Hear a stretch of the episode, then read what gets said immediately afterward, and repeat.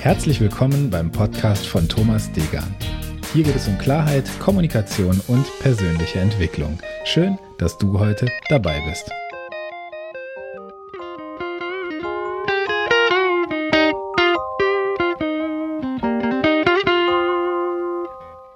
Episode 75 aus der Theorie in die Praxis. Heute möchte ich mal einen kleinen Schulterblick mit dir teilen. Gar nichts besonders Langes, sondern ähm, einfach mal zeigen, wie ich an Konzepte rangehe. Ich habe äh, die letzten Tage so ein paar neue Dinge gestartet und war mit einem Kunden im Austausch, der mich gefragt hat, sag mal, wie gehst du daran, die Konzepte, die du mit uns machst, ähm, zu strukturieren?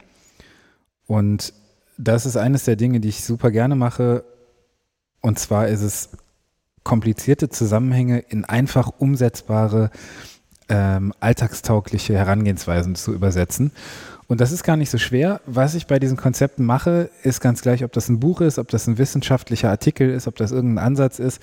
Ich schaue mir einfach mal die Metastruktur an. Also ich nehme mir diesen Artikel zur Hand. Beispielsweise habe ich jetzt die letzten ähm, beiden Folgen was zum Thema psychologische Sicherheit gemacht. Und würde, wenn ich eben ein Konzept, wie ich diese psychologische Sicherheit in einem Unternehmen umsetzen würde, ähm, einfach mal den Artikel herannehmen und sagen, was für eine Metastruktur ist da drin. Also, äh, wie geht's los? Eine kurze, kurze Erklärung. Warum ist das Thema wichtig? Ähm, was wird in dem Thema behandelt? Wie wird das Ganze umgesetzt? Und wozu dient es am Ende dem Teilnehmer der Schulung oder demjenigen, der mit mir im Workshop ist?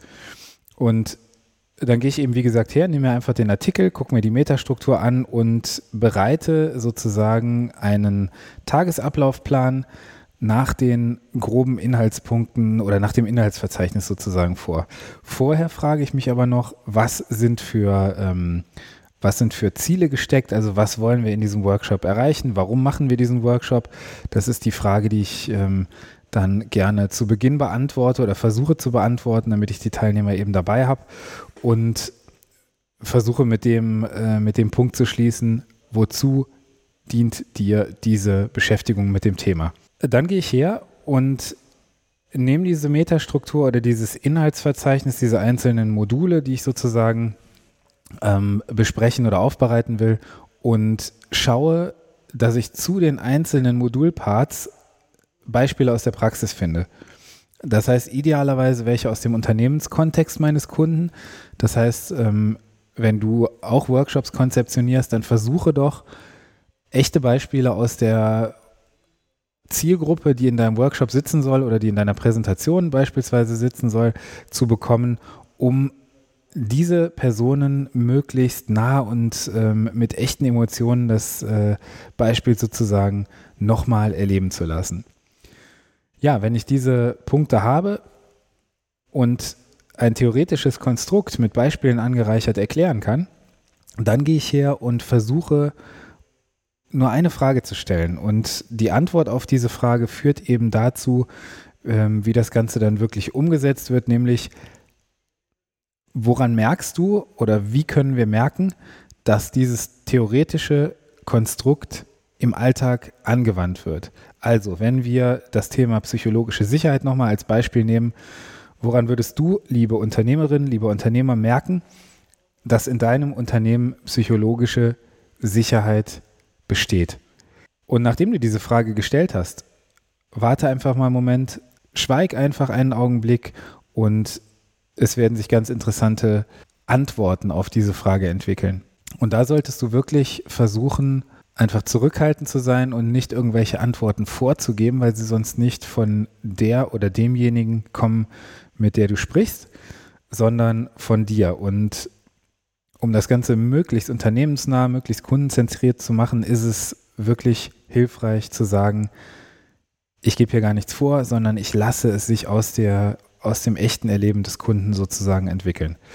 Und damit komme ich auch zum letzten Punkt, zum Punkt Messbarkeit. Für mich ist es wichtig, Workshops so zu planen, dass sie am Ende messbar sind. Das heißt, wenn du die Ziele, was in diesem Workshop erreicht werden soll, was nach diesem Workshop äh, umgesetzt werden soll, vereinbart hast, wenn du Beispiele aus der Praxis hast, wenn du deinen dein, äh, Strukturplan sozusagen, deinen Leit, Leitfaden hast, dann schau doch mal, wie kannst du die Antwort auf die Frage, wie sich dieses theoretische Konzept im Alltag genutzt bemerkbar machen würde, messbar machen. Also wie kannst du irgendwie hinten eine Nummer dran schreiben, an der du feststellen kannst, ob das, was du, was deine Teilnehmer machen, wirklich zum Erfolg führt. Das kann eine quantitative Umfrage sein, in der sozusagen ähm, Werte von einem Startzeitpunkt mit Werte von einem Status quo verglichen werden.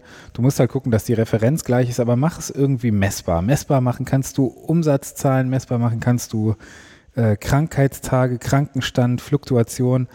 Also es gibt die verschiedensten Möglichkeiten, das Ganze messbar zu machen. Und das ist so der letzte Punkt, den ich mache. Und ich vereinbare nächste Schritte. Also nach einem Workshop, wann prüfen wir, was wirklich umgesetzt wurde. Verbindlich nächste Schritte vereinbaren, damit auch die Menschen, die in deinem Workshop sitzen, ein Gefühl dafür haben, dass dieser Workshop eben nicht nur eine kurze Aktion ist, sondern dass da nachhaltig was durch verändert werden soll. Vielleicht kannst du mit dem Gedanken was anfangen. Ich würde mich über dein Feedback freuen. Also melde dich jederzeit gerne. Du findest die Kontaktmöglichkeiten wie immer in den Show Notes. Wenn dir der Podcast gefallen hat, dann freue ich mich über eine Bewertung bei iTunes, über ein Abo und über dein Feedback. Du findest alle Kontaktmöglichkeiten wie immer in den Shownotes. Ich freue mich, dass du heute dabei warst. Vielen Dank und bis dahin, dein Thomas.